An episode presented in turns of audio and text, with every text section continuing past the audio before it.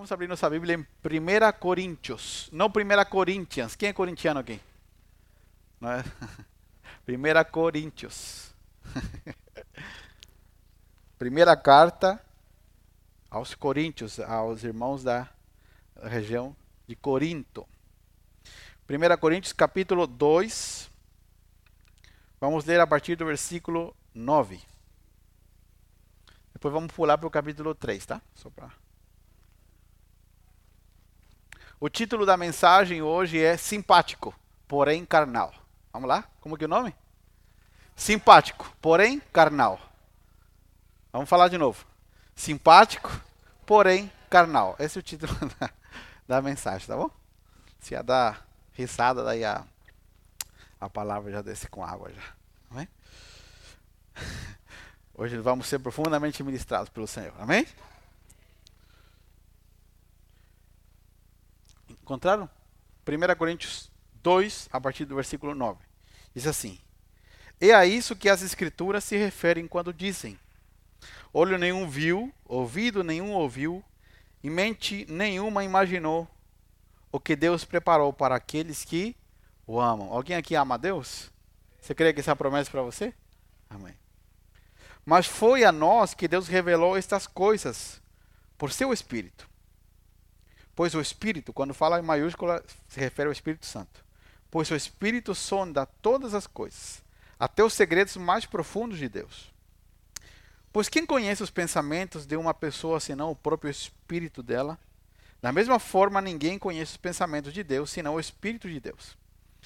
E nós recebemos o Espírito de Deus, e não o Espírito desse mundo, para que conheçamos as coisas maravilhosas que Deus nos tem dado gratuitamente. Quando lhes dissemos isso, não empregamos palavras vindas da sabedoria humana, mas palavras que nos foram ensinadas pelo Espírito, explicando verdades espirituais para pessoas espirituais. Mas o homem natural não aceita as verdades do Espírito de Deus. Elas lhe parecem loucura. E ele não consegue entendê-las, pois apenas quem é espiritual consegue avaliar corretamente o que diz o Espírito. Quem é espiritual pode avaliar todas as coisas, mas ele próprio não pode ser avaliado por outros. Pois quem conhece os pensamentos do Senhor? Quem sabe o suficiente para instruí-lo? Mas nós temos a mente de Cristo. Amém? Vamos para o capítulo 3, por favor? A partir do versículo 1. Vamos ler só três versículos. É a continuação. Tá? Deixa eu te explicar uma coisa, vou parar um pouquinho. A Bíblia originalmente não tem capítulos nem versículos. Porque é uma carta. Imagina você escrever uma carta, capítulo 1. Não tem como. Era uma carta.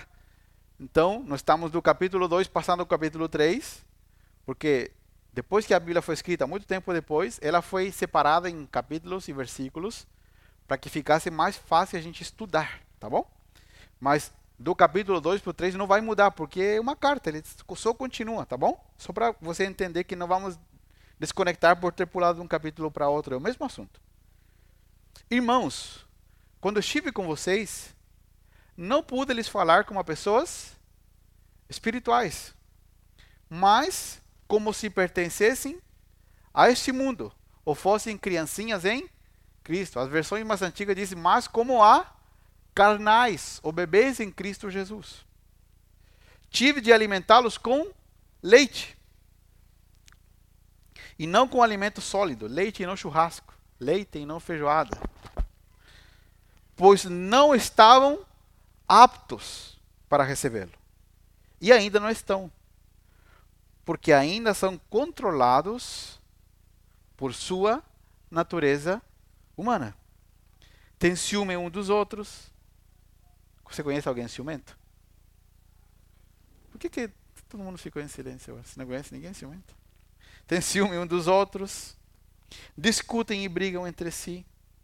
Acaso isso não mostra que são controlados por sua natureza humana? E que vivem como pessoas deste mundo?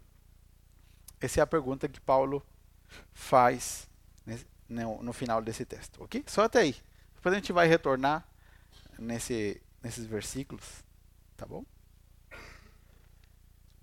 Quando a, a Bíblia que nós lemos diz que as pessoas são como bebês ou são controladas pela sua natureza humana, a, a mesma Bíblia, só que a versão mais antiga, usa a expressão são carnais. E hoje nós vamos falar de algo bem importante. Por quê? A Bíblia ensina. Preciso de voluntários. Wallace, você pode me ajudar? é, Ricardo, você pode me ajudar? Pode subir aqui, só para. Eu quero simplificar, tá bom? Pode ser? É que fica mais fácil para compreender, né? Pode ficar desse ladinho aqui.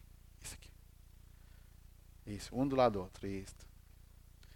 Hoje quem que vai ser o carnal? O Ricardo vai ser o carnal. Vamos deixar. O Wallace é a primeira vez em dar sempre, então vamos deixar ele como espiritual. a Bíblia diz, venham mostrar para cá para todo mundo pegar aqui aí na câmera. A Bíblia diz que dentro de nós, dentro de nós, dentro de cada um de nós, existem duas naturezas. Quantas? Quantas naturezas? Uma carnal ou humana e outra espiritual, ok? Vários escritores bíblicos exemplificam isso através de dois cachorrinhos, mas hoje, hoje não vou não vou avançar. Por mais que vocês gostem de cachorrinho, né? Porque eles falam sobre alimento e tudo mais. Mas aonde eu quero chegar? Todos nós temos duas naturezas dentro de nós. Como eu sei disso? Olha o que a Bíblia diz em Gálatas 5, 17. A natureza humana, aqui ó, deseja fazer exatamente o oposto a que o Espírito Santo quer. O Espírito Santo nos impele na direção contrária daquela desejada pela natureza humana. Essas duas forças, a natureza carnal e a natureza do Espírito, se confrontam na virada do ano. Vamos pôr o texto lá, Will, por favor, para nós. Gálatas 5, 17. Olha o que diz o texto aqui. Gálatas 5, 17.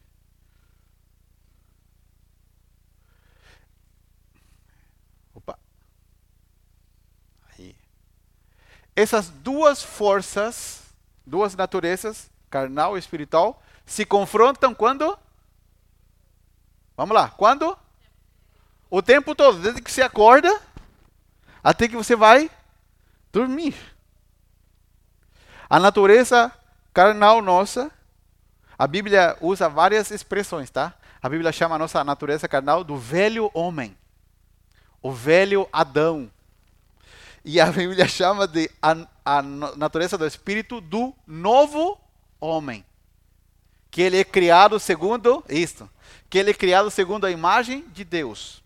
Olha para mim. O primeiro homem, a nossa natureza carnal, ele é imagem e semelhança de Adão. Quem estava aqui na quarta-feira na escola do Novo Nascimento? Vamos entender. Quem não veio não vai entender nada, vai ficar. Você não veio, né? Então. A nossa antiga natureza, ela é imagem e semelhança de Adão. Adão, pecador. A nossa nova natureza, a natureza do Espírito, ela é imagem e semelhança de Cristo. Amém? Então, a, a velha natureza nos impulsiona com desejos que não agradam a Deus desde os mais mínimos, porque você diz assim, não, eu sou uma pessoa boa, eu nunca, nunca matei ninguém, nunca entrei para roubar um banco, né? Mas os desejos da carne começam com coisas mínimas, que você, para você se tornaram normais às vezes, mas para Deus tem o mesmo valor que como quem entra para roubar um banco, entendeu? Mas a natureza do Espírito, ela nos impele. O que, que a Bíblia diz assim? Aquela exatamente o oposto que o Espírito quer. O Espírito nos impele na direção contrária. O Espírito Santo trabalha na nossa nova natureza e ele nos impulsiona, nos impele a quê? A agradar a Deus. A nossa natureza carnal diz: não, agrade-se a si mesmo. Seja feliz. Não importa. Assinado Satanás embaixo. Seja feliz. Faz o que você quiser. Né? Seja feliz. Mas a natureza do Espírito diz: agrade a Deus. Ok? Essas naturezas interiormente, em todos nós, elas estão em confronto o tempo todo. Tudo certo até aí? Quantas naturezas tem dentro de você? Duas. Tem uma frase muito famosa de um homem chamado Martinho Lutero. Alguém já ouviu falar? Martinho Lutero? Martinho Lutero diz assim: No dia em que eu me batizei, meu velho homem morreu. Só que eu não sabia que ele sabia nadar. Porque Martinho Lutero achava que a pessoa batiza, né? Porque o batismo é o quê? O batismo é símbolo de morte, sepultamento, certo? Para a nossa velha natureza. Porque justamente está nascendo uma nova natureza. Só que ele brincando falava assim, não sabia que no, meu velho homem, ele sabia nadar. Então de vez em quando, ele dá uma ressuscitada dentro de nós. Quantos já sentiram que, que esse velho homem, essa velha criatura... Já percebeu que isso acontece quando você está se preparando para vir para o culto? Acontece alguma coisa, quebra algo, estraga algo e, e você sente como que esse velho homem ressuscita um pouco, né? Você tem que dar um peteleco para ele ficar quieto. Não é verdade? Então tem duas naturezas dentro de nós. Essas naturezas não se ativam só no domingo à tarde, elas estão ativas o tempo todo. E você tem que permitir, com o passar dos dias, que a natureza do Espírito de Deus governe por cima da natureza da sua carne. Para que a natureza da carne fique cada vez mais em silêncio e a natureza do Espírito fale mais alto através de nós. Amém? Toda pessoa que você convive com ela, você convive com uma das duas naturezas predominantes na vida dela. Vou falar de novo. Toda pessoa que você convive, ou você mesmo, as pessoas que convivem com a gente, elas convivem com quê? Com uma dessas duas naturezas que são mais predominantes. É como você pegar um perfume verdadeiro e um perfume fake, certo? E você passar o verdadeiro e o fake. Qual que vai durar mais tempo? Qual tem mais fixação? O verdadeiro. Da mesma forma tem cada ser humano que anda em Cristo Jesus, mesmo os cristãos, mesmo aqueles que já se entregaram a Cristo, eles têm uma natureza mais predominante que a outra. Ok? E hoje nós vamos aprender como fazer morrer a natureza da carne, que está sendo exemplificada pelo Ricardo. Amém? e vamos entender como permitir que a natureza do Espírito prevaleça e seja predominante na sua vida. Pastor, para que, que isso serve? Para tudo. Para tudo. Nós precisamos andar segundo o Espírito e não segundo a nossa carne. Amém? Então até aí está tudo certo? Todo mundo entendeu o exemplo? Então beleza, obrigado. Obrigado. Aí com, com depois a gente acerta o cachê com eles aí do pagamento. Tá bom? Em todo lugar, nas nossas famílias, no trabalho, nós vamos encontrar pessoas diferentes, de personalidades diferentes. Quero que você se conecte aqui. Vou tentar não demorar muito na mensagem, mas ser direto. Deixa eu colocar aqui o cronômetro para não pregar duas horas. Em todo lugar, nós vamos encontrar pessoas diferentes. Na família, não tem aqueles que são mais quietos, aqueles que são mais administrativos? Não tem? Aquele pessoal que. E não tem aquele que gosta de trabalhar? Quando tem um, uma, uma, uma festa da família e ele diz: Não, eu organizo, eu, eu compro as coisas. Eu... Não tem? Sim ou não? Tem aquele que gosta mais de. Tipo, é aquele mais administrativo, tá ali, né? Mais tranquilo. E tem aquele que é mais ativo, certo? Né? Quando nós estamos no contexto da igreja, da família que Deus está erguendo aqui, dessa família espiritual, nós também vamos ter pessoas diferentes. Tem gente que é mais extrovertido. Tem gente que quando ele chega, você percebe, ninguém precisa te contar que a pessoa chegou. Não é verdade? E tem outros irmãos que são como aquele sapatinho com com taco de borracha, que não faz barulho, sabe?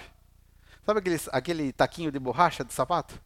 Que é silencioso. Tem gente assim, não tem gente? Que ela entra e sai. Você fala, aquela pessoa estava. Estava. Ninguém percebe, que é gente silenciosa. Não tem gente assim? Então, naturalmente, nós temos características diferentes. Só que às vezes nós transferimos isso para a vida do espírito.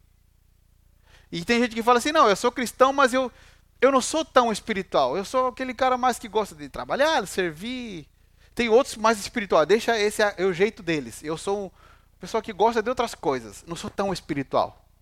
Mas isso não é aqui em Balneário, nem em Camboriú, nem em Itajaí. Só lá no Chile tem gente assim. Aqui não. Ok? Quero que você repita uma frase comigo. Diga assim: na vida com Cristo, na vida interior, é impossível que uma pessoa não seja espiritual ao extremo. Por quê? Porque eu fui criado para ser espiritual. Você não foi criado para ser carnal. Você foi criado em Deus para ser espiritual. Mesmo que você seja ou extrovertido ou quietinho. Mesmo que você goste de administrar ou você goste de fazer. Não tem escapatória. Como filhos de Deus, se você já se entregou a Cristo, se você entendeu que Deus te ama e que Ele pode, Ele é o único que pode perdoar o teu pecado e te dar uma vida nova, a única possibilidade que Deus quer, tem outras, mas a que Deus quer é que você e eu sejamos profundamente espirituais. O que, que as pessoas falam de nós? Você já está começando a exagerar. As pessoas não falam assim? Alguém já ouviu essa frase? Já está começando a ficar meio, meio fanático. Estou achando demais. Um pouco de igreja, um pouco de Deus está bom, mas você está tá muito. As pessoas não falam assim? Por que falam assim? Porque, tristemente, as pessoas estão acostumadas a conhecer cristãos que são meia-boca. Como assim, pastor? Gente que é e ao mesmo tempo não é. Gente que é assintomático. Como assim, pastor? Não tinha na Covid as pessoas assintomáticas? Estavam doentes, mas ninguém percebia. Não é verdade? Tem gente que foi salvo, foi salvo por Cristo. Mas ninguém percebe. São os cristãos assintomáticos. Então as pessoas falam assim: não, você está tá demais, está exagerado. Não. O que, que pode ser exagerado? A religiosidade. Quando eu faço coisas que não me transformam. Quando eu faço coisas por fazer. Quando eu faço coisas fanáticas que são ritos repetidos. Isso é fanatismo. Mas amar mais a Deus, ser mais espiritual, não é fanatismo. Para quem não é, você é exagerado. Mas normalmente, aqueles que te chamam de exagerado, quando tiverem um problema, vou ligar para você. Ah, vou falar de novo. Normalmente, todos aqueles que te chamam de fanático e exagerado, quando tiver um conflito, vão ligar para quem? Vão ligar para o fanático. Você não podia orar por mim? Né? Você não podia levar meu nome lá na tua igreja? Você não podia pedir para o teu pastor orar por mim? Não é assim que as pessoas falam? Ou é só lá no Chile que o pessoal fala assim? Aqui também? O pessoal fala bastante ou pouco? Assim, bastante, né? Então sempre, né? Fala, não, eu sou, você é muito exagerado. Não. Nós temos um objetivo e permitir que o Senhor nos torne gente profundamente espiritual e não carnal. Ou seja, que predomine em nós a natureza do Espírito e não a natureza da nossa carne. Amém? E agora nós vamos entender quem são pessoas espirituais segundo a Bíblia. Por quê? Porque também tem um falso entendimento de quem são os espirituais. Quem são os espirituais segundo a Bíblia? Agora eu vou falar mais do contexto cristão. Se você é novo na fé ou mais antigo, você vai entender. Você vê alguém falando línguas, uma pessoa fervorosa, uma pessoa que, ai, assim que todo mundo percebe que ela está, você diz, essa pessoa é bem espiritual. Nem sempre. Nem sempre pessoas espirituais são as mais fervorosas. Nem sempre pessoas espirituais são as que falam nas línguas espirituais. Agora, no mês de setembro, nós vamos falar muito sobre o, a obra do Espírito Santo, quem é o Espírito Santo, e você vai entender melhor. Não necessariamente pessoas espirituais são pessoas que são usadas por Deus. Não, aquela. Tem uma pessoa lá que é tremendamente espiritual. Deus usa muito ela. Vou te explicar uma coisa biblicamente. Toda pessoa espiritual é fervorosa. Mas nem todo fervoroso é espiritual. Falar de novo. Toda pessoa espiritual é fervorosa. que é ser fervoroso?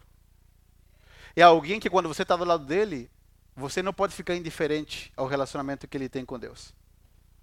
Alguém aqui já encostou num ferro de passar roupa quente? Você percebeu ou não? Se tinha encostado? Sim, estava fervendo. Quente. Na chaleira. Uma pessoa fervorosa é igual uma chaleira fervendo. Quando você bota a mão, você não pode ficar indiferente. Uma pessoa fervorosa de verdade é alguém, o que você se aproxima mais para buscar a Deus, você vai embora, porque diz, não, estou envergonhado. Isso é uma pessoa fervorosa. Uma pessoa que te desafia a buscar mais a Deus. Uma pessoa que, quando você analisa a vida dessa pessoa, o que ela vive, como ela vive com Deus, diz: Eu, eu preciso buscar mais a Deus. Todo espiritual é fervoroso, mas nem todo fervoroso é espiritual, porque tem gente que só tem aquele fervor do momento, porque o seu temperamento, a sua personalidade contribui para que ele seja mais fervoroso. Agora, o que, que a Bíblia diz sobre os espirituais? A Bíblia diz que as pessoas espirituais são gente que obedece aos comandos e às ordens do Senhor Jesus. Os espirituais são pessoas que não são egoístas. Os espirituais são gente que não é ambiciosa. Os espirituais são pessoas que obedecem rápido. Você sabia que demorar para obedecer já é desobediência? Sabia ou não? Agora, olha para mim, seriamente. Você que já é pai. Você fala para o teu filho, faz tal coisa. Uma vez. Ele não faz. Você fala na segunda vez, falta, faz tal coisa, sei lá. Você não começa a sentir que começa a, a esquentar por dentro? Sim ou não? Porque para nós, na segunda vez que tem que falar, mandar, já é desobediência. Para Deus, da mesma forma. Obediência demorada é desobediência. E obediência demorada é significa claramente que quem está predominando em mim é a minha carne egoísta. Quando eu sou uma pessoa espiritual, eu estou sendo trabalhado por Deus para que cada dia eu obedeça mais rápido.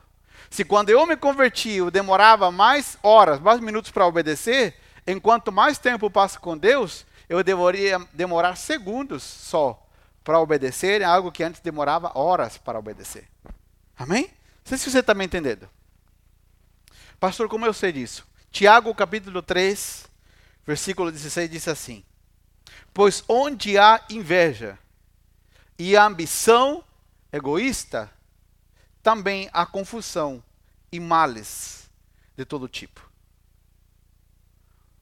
Tiago 3, versículo 16: Pois onde há inveja e ambição egoísta, também há confusão e males de todo tipo. Alguém já assistiu aquele filme Todo Poderoso do Jim, Jim como que é? Quem, vocês são melhor de inglês que eu. Como que é? Jim Carrey. É assim? Tá certo ou tá errado? Tá certo. Acho que o Morgan Freeman, que é Deus, né? Naquele, né? Tem um momento do filme em que ele é todo poderoso, né? E daí ele sente que tá o ele fala: "Tem um negócio aqui no meu ouvido incomodando, tem um zumbido no ouvido". E ele vai falar com Deus e fala assim: ó, o que está acontecendo? Falou isso aí, são as, os pedidos das pessoas que elas fizeram e você não respondeu ainda. Estavam acumulados, daí está um zumbido no seu ouvido. Daí, o que, que ele faz? Fala, vou responder. Todo mundo que sim. E ele responde para todo mundo que sim. De repente, ele sai na rua. E ele vê que na rua tem um caos, uma guerra civil, e as lojas queimadas, e, e gente pisando nos carros, uns se batendo. Por quê? Porque todo mundo queria ganhar na loteria. E todo mundo ganhou ao mesmo tempo, com desejo egoísta, e deu um quebra-pau e estragou tudo. Por quê? Porque estava todo mundo vivendo segundo a sua carne. Você já imaginou aonde você estaria se Deus tivesse respondido tudo que você já orou a Deus? Que sim. Vamos perguntar de novo. Você já imaginou aonde nós estaríamos se Deus tivesse falado que sim para tudo que a gente pediu para Ele? Senhor amado, misericórdia. Às vezes não estaríamos nem aqui. Porque às vezes a maior demonstração de amor de Deus é dizer para você não. Não. Só que o Deus moderno de 2023, romântico, né? O Deus, ai, não. Uma pessoa fala assim, eu vi uma frase assim.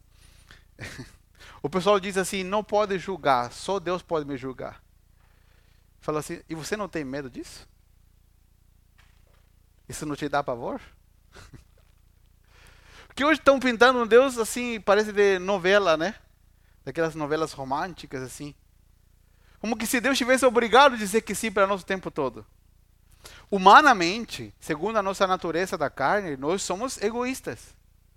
E o Senhor começa a trabalhar em nós para que nós, às vezes, mesmo sendo cristãos, estamos vivendo uma dezena e centenas de desejos egoístas. E nós teimamos, Deus, eu quero isso, eu quero desse jeito. E Deus está nos levando a modificar a nossa forma de pensar, de orar e de agir, porque Ele quer que nós sejamos pessoas espirituais. Gente espiritual é gente que obedece rapidamente ao Senhor. Eu vou ler um, um detalhe aqui, ó. Paulo diz assim: Irmãos, quando estive com vocês, não pude lhes falar como pessoas espirituais, mas como se vocês pertencessem ao mundo, ou fossem crianças em Cristo. Porque vocês ainda são controlados pela sua natureza humana. Paulo diz que aqueles que, são, que não são espirituais são gente que anda segundo o seu próprio desejo. Querido, a nossa natureza humana ela é muito sagaz, existe essa palavra? Sagaz, perspicaz, muito esperta. Que a gente vai vivendo a vida, às vezes a gente não percebe que nós estamos sendo mais carnais do que espirituais. Uma pessoa carnal pode estar todo domingo sentada numa cadeira como essa? Pode.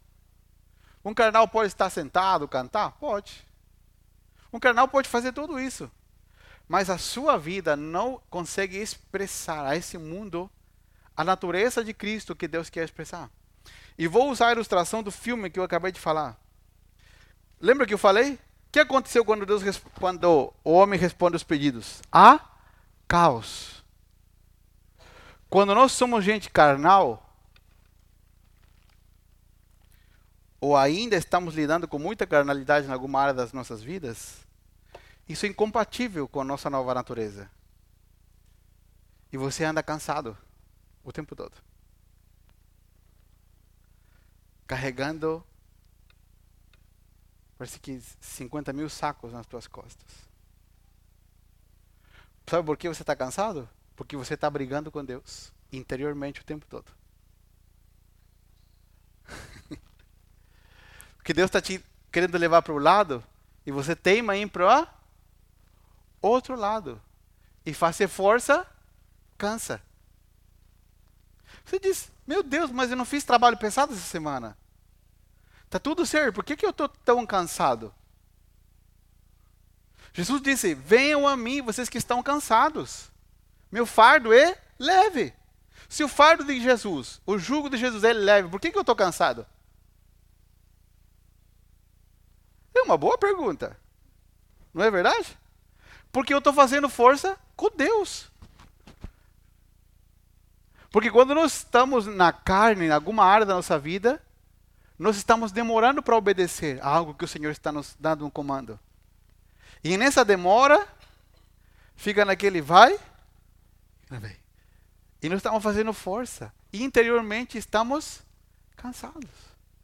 Quem é espiritual, explodem bombas do seu lado.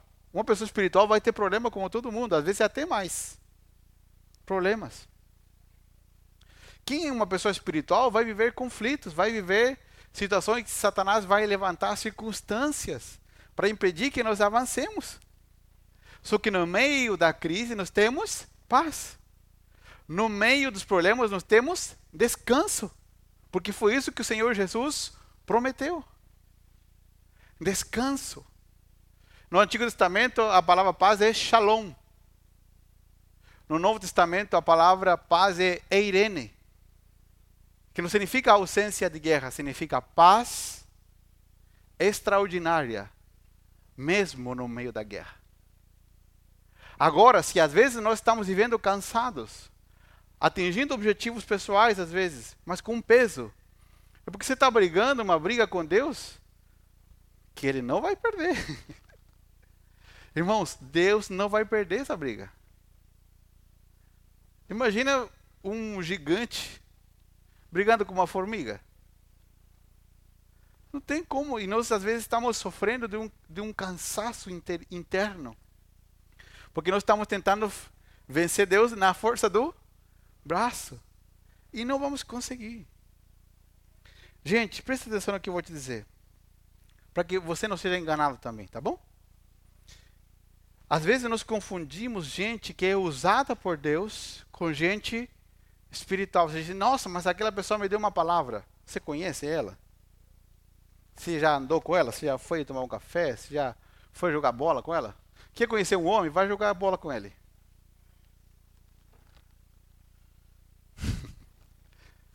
Quer conhecer uma mulher? Sai com ela. Vai passear, ver como ela trata o marido, como trata os filhos, como cuida dos recursos, se não foge com o cartão de crédito do marido. Cadê as, as mulheres aí? Ah, vamos falar de novo. Agora ficou um silêncio, né, aqui.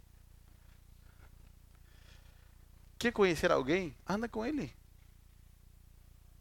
Amém? Vocês estão aqui ou, ou, ou, não sumiu, só ficou o corpo. Jesus veio e arrebatou o nosso espírito. Né? Não confunda pessoas que Deus usa com gente espiritual. Vou te dar um exemplo, só um, tem tá cheio, um. Sansão. Quem era Sansão? Sansão era um homem que nasceu consagrado ao Senhor. Ele não fez nada para se consagrar, ele nasceu consagrado ao Senhor para uma missão, como nós nascemos agora. Sansão é uma tipologia, uma sombra de nós agora, na nova aliança. Nós nascemos consagrados. Quando você nasce de novo, você já está consagrado para Cristo. E nosso trabalho é cuidar da nossa consagração. Sansão não cuidava de nada. Tudo que era proibido para ele fazer, Sansão ia lá e fazia. Sansão perguntava assim: o que, que eu não posso fazer? Ele fazia uma lista. Tá, eu não posso fazer, então eu vou fazer hoje. Sansão era assim. Sansão fez tudo que ele não podia fazer. Mas continuava sendo um instrumento na mão de Deus para livrar o povo. Porque Deus não precisa que você seja espiritual para ele te usar. Você pode ser um instrumento na mão de Deus porque ele precisa usar você para tocar alguém.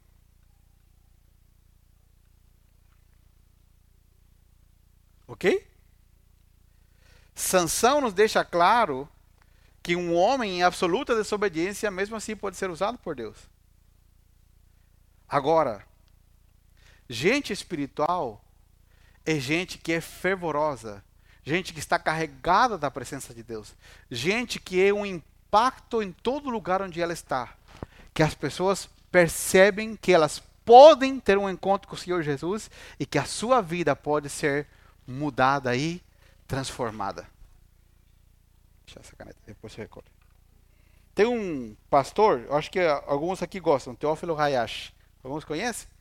Tem um vídeo dele muito engraçado que fala assim: irmão, você quer pecar? Quer pecar? Peca, com vontade, vai. Mas não fala que é crente. Não queima o filme de Jesus e da igreja. Vai, peca. Agora, você quer ficar? Se consagre. Essa é a mensagem do Evangelho. O apóstolo Paulo repete uma frase que, que é usada por Moisés no Antigo Testamento. Ele diz: Não diga que é difícil, a palavra não está longe da sua boca, ela está perto. O que Deus nos propõe em Cristo é possível, andar no Espírito. Ser uma pessoa espiritual é estar atento à voz de Deus, obedecer o mais rápido possível, isso nos torna gente fervorosa, gente que ama a Deus, gente que quando outros trabalham contigo, tratam contigo no, no dia a dia das coisas corriqueiras. As pessoas percebem que você ama o Senhor mesmo sem que você diga um pio, sem que você diga nada, que você vá na igreja, sem que você mostre uma Bíblia. Você não precisa falar nada. Você não precisa falar nada. Quando as pessoas convivem contigo, elas percebem que você ama ao Senhor e que você é alguém que está disposto a obedecer ao Senhor mesmo sem entender. Amém? Ser espiritual é viver na plenitude do que Deus preparou para nós. Se você ainda não vive por completo essa vida sendo mais espiritual do que carnal, por que estou dizendo mais espiritual do que carnal? Porque tem dias ruins. Quem aqui tem dias ruins? Como eu. Às vezes até semanas ruins. Meses ruins. Aí já começa o problema. Oh, vou te eu amo tanto a igreja do Senhor Jesus. Meu Deus, como eu amo a igreja do Senhor Jesus. Quando você está num dia meio na carne, assim, meio na picanha, no bife, na alcatra, no acém, começa a diminuir os tipos, né? No músculo, né? Na carne. Não tem uma carne chamada osso buco também? Tem. Você anda meio na carne assim? Se você não congrega em lugar nenhum, você continua na carne, porque você se junta com teus amigos que são carnívoros, carnais. e eles botam gasolina na tua carnalidade. Já percebeu? Agora, se você é um crente que ama a Deus e ama a igreja do Senhor Jesus, e anda na carne, e você congrega com teus irmãos, tá junto aqui, vai tomar um café, você vai e senta, você num dia na carne, assim, bem mal e você vai e senta com um irmão que anda no espírito, você dá uma, uma acordada para a vida, não dá? Você diz, você pode orar por mim que hoje eu não estou legal? Agora, se você não congrega, se você não está junto, se você não responde a ninguém, meu Deus, a carne vai correr solta. E você não vai viver a plenitude que o Senhor quer para a sua vida. Você não vai ser um representante à altura que Deus espera que você e eu sejamos. Deus espera usar gente improvável como nós. Nós somos as pessoas mais improváveis para ser usadas por Deus. E eu sempre digo aqui: você está sentado aí me ouvindo porque você não me conheceu no passado. Vou falar de novo. Você está sentado me ouvindo e tem gente que. Tem, a minha família assiste lá pela internet, eles sabem do que estou falando.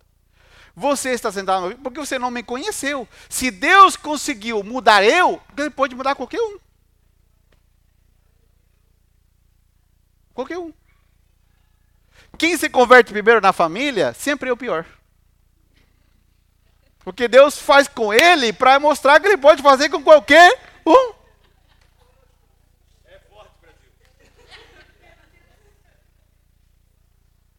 Hoje nós invertemos. Não sei qual Bíblia que o pessoal lê. Eu acho que o pessoal fuma alguma droga e lê a Bíblia, porque não sei qual Bíblia que o pessoal lê, que o pessoal acha que é o contrário, que Deus salva os melhores. Não! Deus nunca salvou os melhores. Cristo não morreu na cruz pelos melhores, ele morreu pelos piores. Para mostrar que ele é poderoso para perdoar pecados e para transformar pessoas. Para fazer de nós algo que humanamente jamais poderíamos ser. Deus não nos dá uma receita, ai, muda esse comportamento. Não, não, não é uma receita de mudança de comportamento. Não é uma filosofia de como ser uma melhor pessoa. Dez passos para. Não, tem dez passos. com a nossa carne, esse negócio não funciona. Dez passos para ser uma melhor esposa, dez passos para ser o melhor marido, dez passos para abandonar o adultério. Dez... Não funciona. Você tem que matar a carne, fuzilar ela todo dia. Não tem chance. E essa é uma obra que Deus pode fazer. Deus tem o poder para fazer, meu irmão. Ele fez comigo, ele pode fazer com você. Ele pode. Gente, Deus pode fazer com a gente. Deus pode. É por isso que Cristo foi para a cruz para mudar a nossa vida. Gente espiritual, já estou indo para o final da mensagem. Gente espiritual confia em Deus de olhos fechados. Gente espiritual crê no que Deus diz. Se você sai na rua e perguntando para as pessoas: Você crê em Deus? Deus é livre, eu creio. Meu Deus, eu creio? Claro que eu creio. Você não conhece a minha fé. As pessoas falam. Você crê em Deus mesmo? A nossa vida demonstra se nós cremos em Deus ou não. São as nossas ações que demonstram se nós cremos no que ele disse. Gente espiritual acredita no que Deus fala, de olho fechado. Deus não precisa provar nada para nós. Só que às vezes nós somos meio que agentes imobiliários. Como assim, pastor, agente imobiliário? Estou te dando um monte de ilustração para você entender. O que, que uma, uma agência imobiliária, uma imobiliária faz quando você vai alugar um, uma casa, um, um apartamento, um prédio? Te pede quantas garantias? Vamos lá, me ajuda aí, irmão. Você está aqui? Ajuda aí. Eles pedem o quê? Pedem um calção, pede é, alguém que tenha um imóvel no seu nome como fiador, pede seguro, pede sei lá quantos aluguéis adiantados, por quê? Porque eles não confiam em nós. Às vezes Deus fala assim: faz, pega essa maleta. E você fala a Deus: quanto, Senhor, qual garantia que o Senhor me dá? E nós começamos, Senhor, mas o Senhor tem que me dar um seguro fiança. O Senhor tem que me dar um calção. Ai, Senhor, se, se for da tua vontade, Senhor, faz isso amanhã. Que amanhã passe alguém com um carro vermelho na minha porta. Que amanhã venha alguém e me cumprimente e bata três, três vezes na minha porta. Ou sou eu que fui assim algum dia? Ou nós fazemos isso também? Sabe por que às vezes nós pedimos tanta confirmação?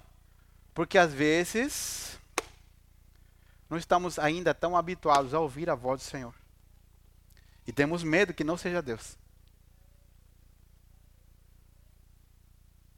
Agora, quando nós estamos acostumados a ouvir a voz do Senhor, nós não temos medo de que seja Deus a gente obedece de olho fechado. E deixa eu te dizer uma coisa: obedecer ao Senhor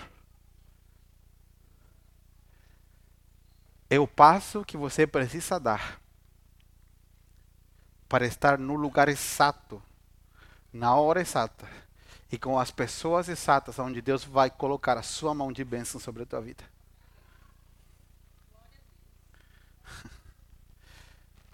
Quantos já ouviram falar? Ouve que você nunca falou isso, você é uma pessoa extremamente espiritual. Tem gente que fala assim: parece que Deus ama mais o fulano. Parece que Deus ama mais a fulana. Tu já viu como essa pessoa parece que é favorita de Deus? Já viu? Ai, que esse é amigo do pastor. Puxa saco do pastor. Já viu que o pessoal fala assim?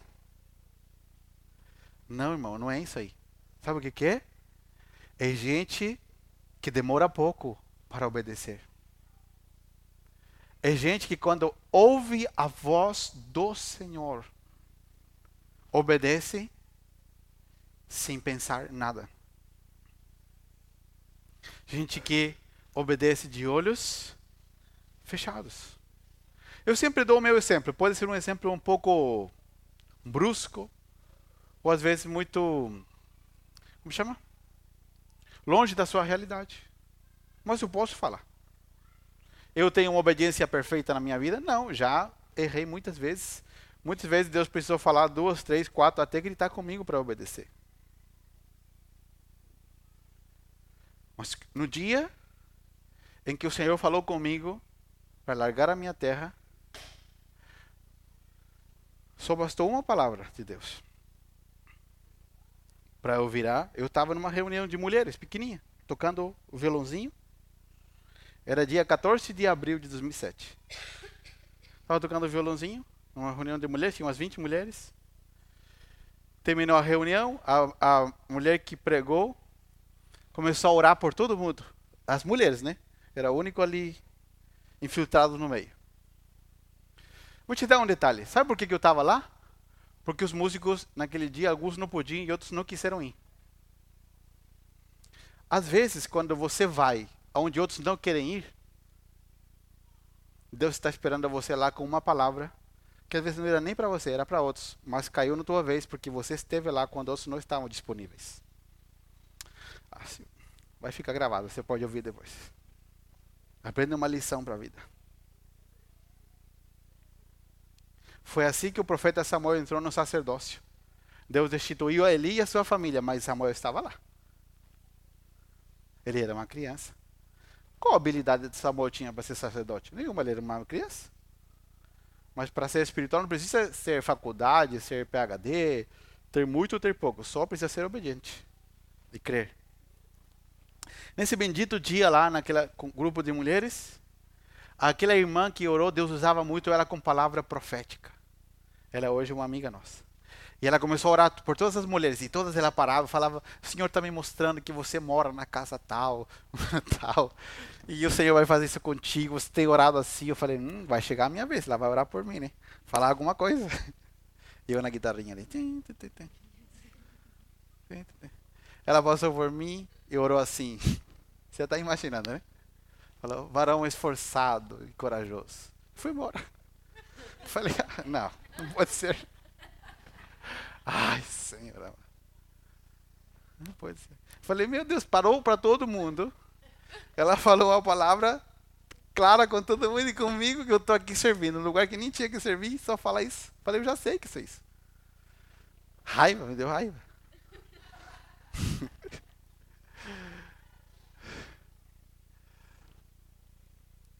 Só que ela continuou andando. E eu continuei tocando, porque ela estava orando fazendo um fundinho musical e cantando. E Deus falou comigo. Deus falou assim comigo: Vá embora para o Brasil ano que vem. Só isso. Deus não me disse aonde, não me disse para quê, não me disse quem ia pagar para eu vir. Deus não me disse mais nada. Deus me disse: vá embora para o Brasil ano que vem. A minha vida estava boa. Pastoreando os jovens da minha cidade, trabalhando, trabalhando bem, estava ganhando bem, para a minha realidade na época. Tinha crescido um pouco na empresa que eu estava. Estava bem. Curtindo a minha irmãzinha. Minha irmãzinha tinha três anos. Estava com 21 anos. Com meus pais. Nunca tinha desejado ir embora do meu país. Deus não precisou me explicar nada.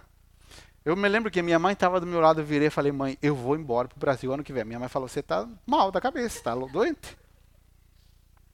Da onde? Falei, Deus falou comigo. Eu conheço a sua voz. Eu, Deus falou comigo. Foi tão forte o que eu ouvi de Deus que parecia que era uma voz audível, mas não era, era no Espírito. Como Deus fala. Lembra da última vez que você pecou?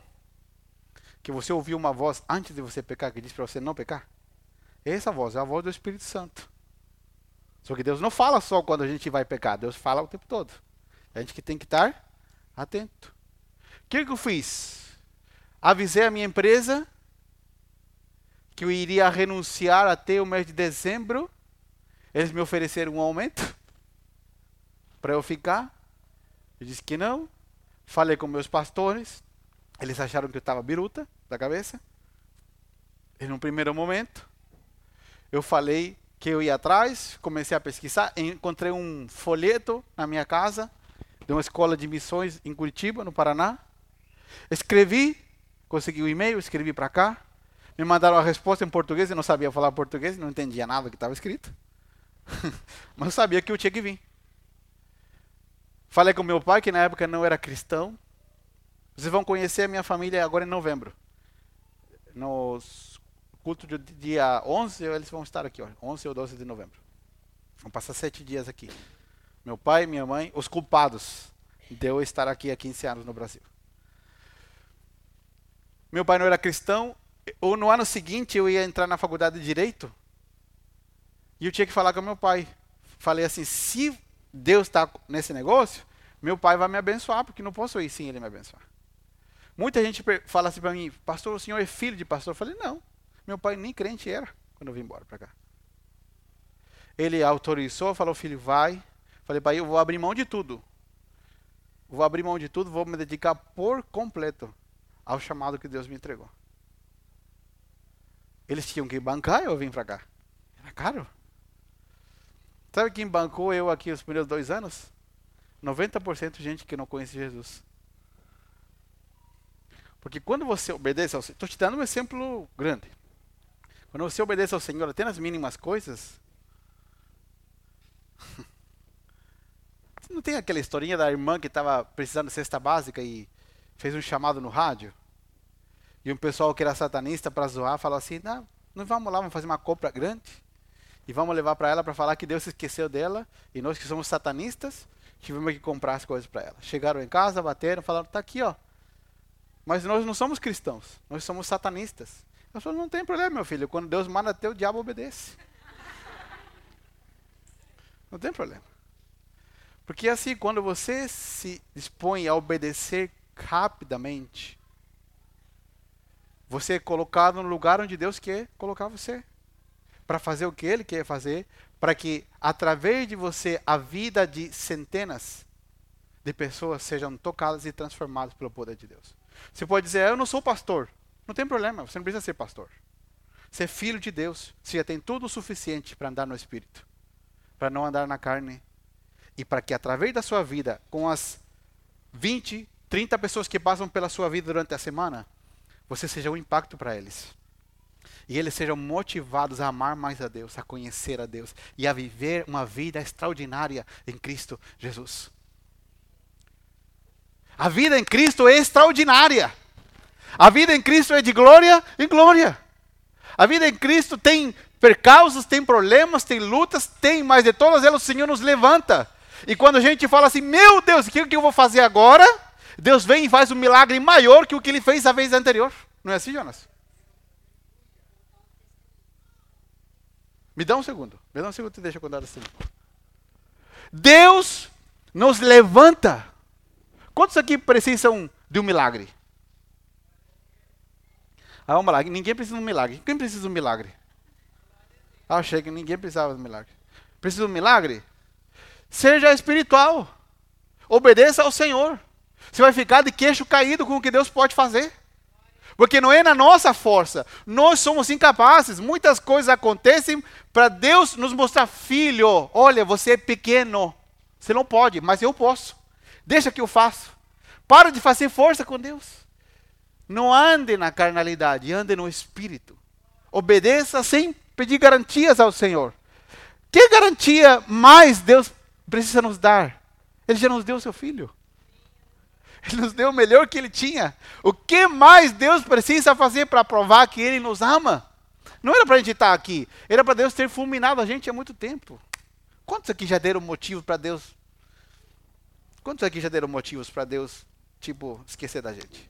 Quantos já deram motivos? Os demais são todos anjos. Nunca deram motivo nenhum para Deus. Gente, todos nós demos motivos a Deus. Mas por que, que estamos aqui? Porque a sua misericórdia se estendeu sobre nós, porque Ele tem um plano através da nossa vida.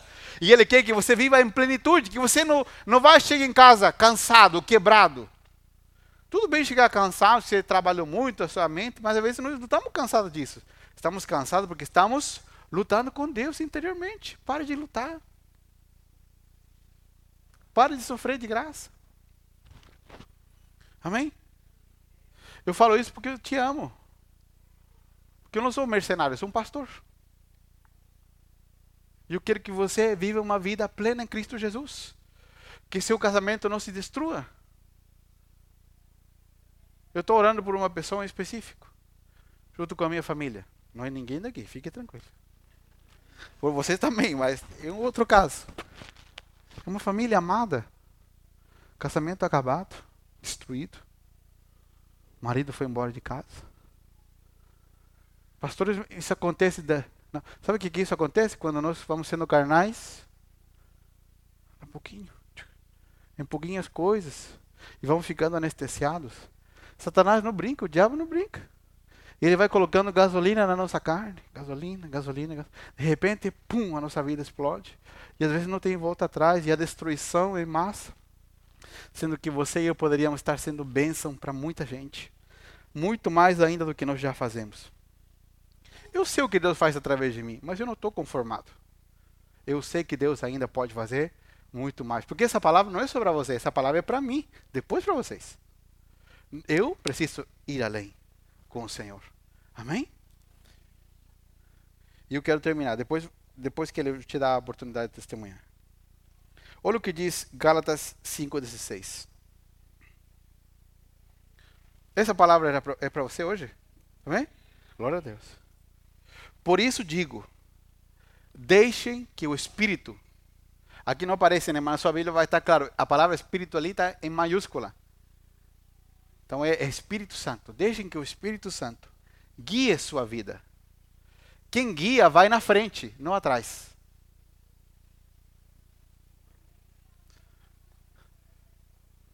Quem guia vai na frente. Se o Espírito Santo tem que ir atrás de nós, é porque nós somos rebeldes. Não. Ele tem que ir na nossa frente. Eu tenho que ouvir a sua voz, entender os seus comandos e segui-lo. Deixem que o Espírito Santo guie sua vida. Assim, não satisfarão os anseios da sua natureza humana. Quem aqui gosta de futebol? Os entendidos, flamenguistas, corintianos. Ninguém? Tá todo mundo teus times, eu não sei, não sei se os times estão ganhando, perdendo. Flamengo, Atlético, o Fábio não está hoje. Bom, futebol não está dando muito certo agora, né? Só na, na Arábia agora que estão pagando muito, né? O pessoal está indo para lá. O Chile, eu sou chileno, né? De nascimento. Agora brasileiro, já uma mistura.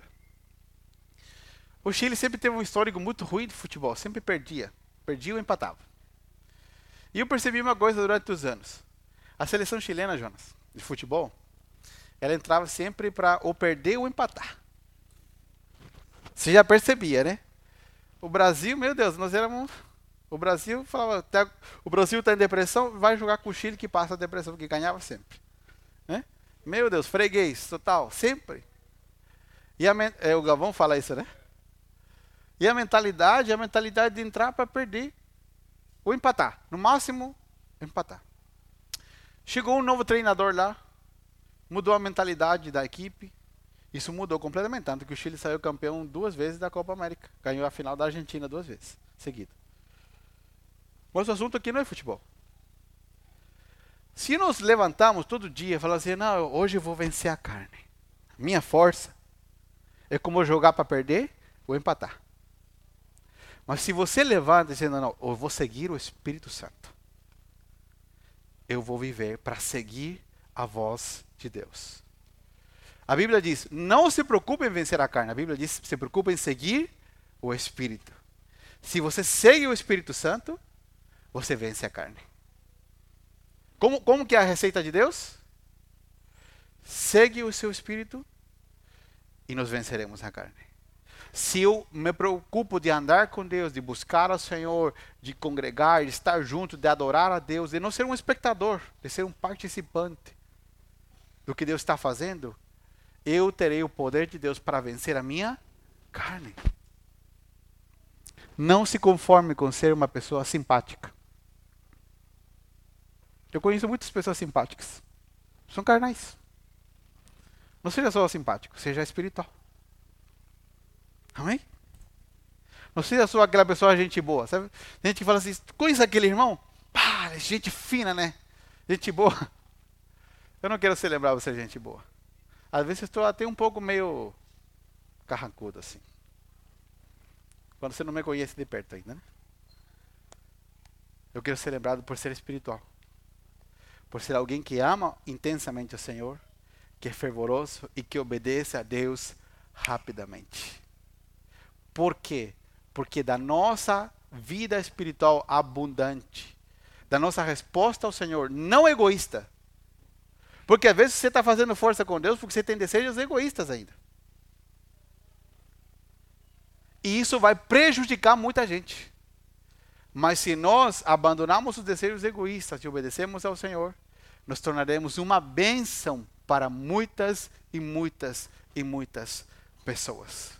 Amém? Você foi criado por Deus não para ser carnal, mas para ser espiritual. E se te chamarem de exagerado, fanático, como que é a palavra, Camila? Exagerado, fanático. Ah, já está demais, é muita igreja, é muita oração, é muito Deus. Eu acho que tem que ser mais equilibrado, é muito. é. Não, não se importe com isso. Jesus já disse que isso iria acontecer. Não tem problema. Viva, eh, siga em frente. Ame ao Senhor abundantemente. Porque você vai viver os melhores dias da sua vida.